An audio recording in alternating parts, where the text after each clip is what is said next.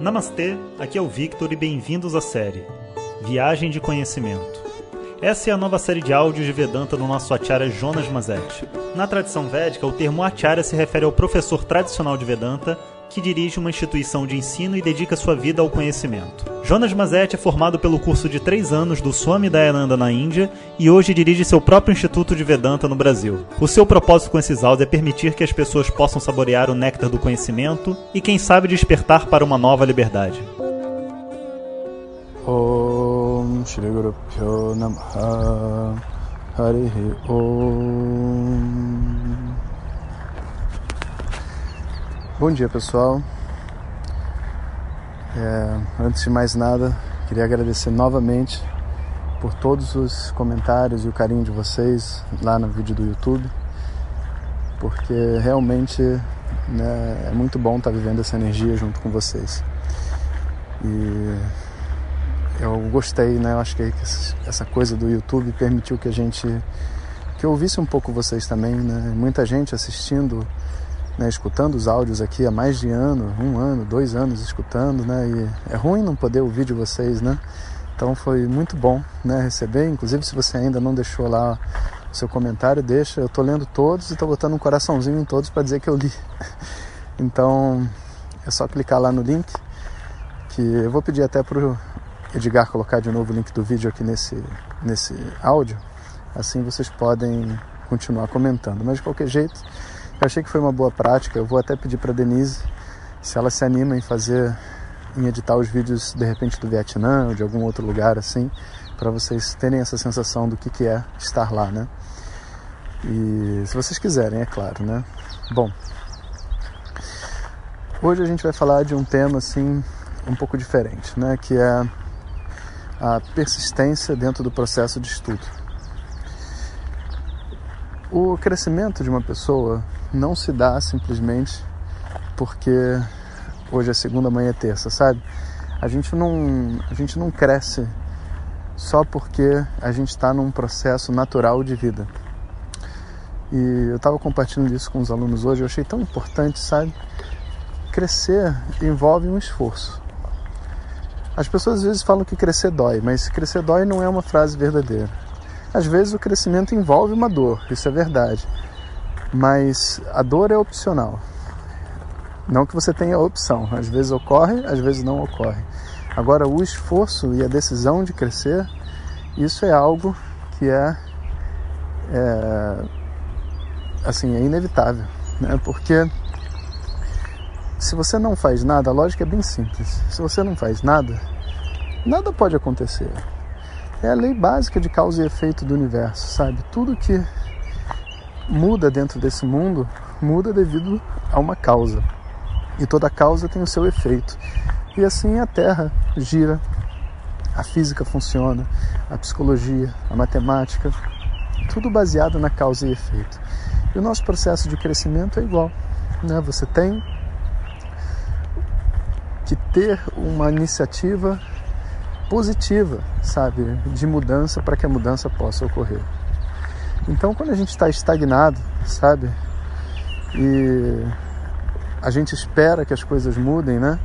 Essa, esse esperar, ele não é algo positivo, porque quando você espera, você não está fazendo nada, né?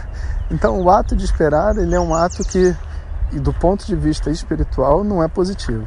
A gente diz que você troque o esperar, né, ou melhor, a esperança, né, esse, essa visão de que eu estou fazendo todo dia igual e que um dia vai ser diferente por a ação, né, uma ação objetiva, decidida, uma oração, sabe, alcançar uma outra pessoa, ajudar alguém, é, levantar da cama, né, fazer alguma coisa, porque só fazendo existe ação, existe mudança e você pode esperar que as coisas sejam diferentes. Né? É loucura fazer sempre a mesma coisa e achar que as coisas serão diferentes. Mas se você para para ver, as pessoas vivem esse paradigma. Relacionamentos então é muito assim, né? A pessoa começa a se relacionar, tem algumas coisas que incomodam ela, algumas coisas que ela não se dá bem, e ela vive o relacionamento inteiro na expectativa que essas coisas mudem. E passa meses, passa anos, passam 10 anos e nada mudou. Por quê? Porque esperar não faz as coisas mudarem Então toda mudança vem de um esforço deliberado e consciente. Então eu queria passar essa mensagem para vocês, sabe? Porque, enfim, né? Eu sei que vocês estão aqui comigo, não, nem todos são alunos da turma regular, né? A maioria de vocês só me segue aqui pelo WhatsApp, mas eu achei que isso era uma coisa tão importante, sabe? E depois que você decide então fazer alguma coisa, aí vem um segundo trabalho, que é saber proporcionalizar os seus esforços, sabe?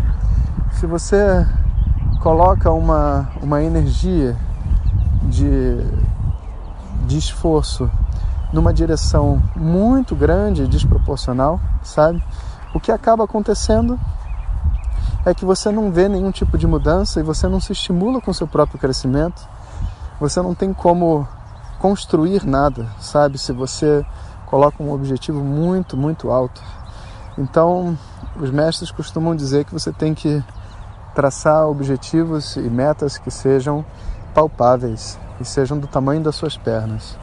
E foca simplesmente na, no próximo passo, sabe? Sa certifique que você está andando na direção certa, né? Para não correr o risco de regredir. Mas uma vez que você escolheu em que direção ir, então você foca nessa direção sabe? E se permite realmente, é, se dá o luxo de realmente de se contentar com o dia de hoje. Porque por mais que a gente queira construir coisas muito grandes, a gente sabe que a nossa felicidade não depende dessas mudanças. Então a gente tem que ser capaz de viver um dia de cada vez e encontrar a satisfação de percorrer o caminho espiritual, mais do que aquela pressão, aquela sede de chegar no final, como se houvesse um pote de ouro no final do caminho e você precisa se desenvolver, você precisa fazer isso, precisa trabalhar, precisa criar os filhos para então ser feliz. E a verdade é que a vida passa, muitas vezes a pessoa não chega até o pote de ouro, né? até a condição que ela acha que seria ideal, porque pote de ouro não existe. A vida é perdida e no final das contas, qual é a garantia de que aquilo ali vai realmente resolver você, né? Vai resolver a situação que você vive? Não tem. Então, se existe realmente uma atitude correta ao construir uma vida, e quando digo uma vida espiritual, é nada mais é do que uma vida normal, mas com essa lucidez, né, de que o meu objetivo é simplesmente viver bem em paz, eu tenho que ser capaz de traçar um caminho, sabe, que eu realmente goste eu gosto de ter a vida que eu tenho. Eu gosto, gosto de ser a pessoa que eu sou, com as minhas imperfeições e com as minhas dificuldades. Né? Então, vamos manter isso em mente. Esse foi o tema da aula aqui. Compartilho com vocês também. E a gente se encontra amanhã. Shanti Shanti Shanti Hare Om Shri Guru Pyo Namaha Hare Om compartilhe com seus melhores amigos. E se você quiser receber nossas mensagens diretamente no seu WhatsApp, clique agora no link que vem junto com o áudio. Para outras informações, www.vedanta.com.br. Até o próximo áudio. Om Tat Sat.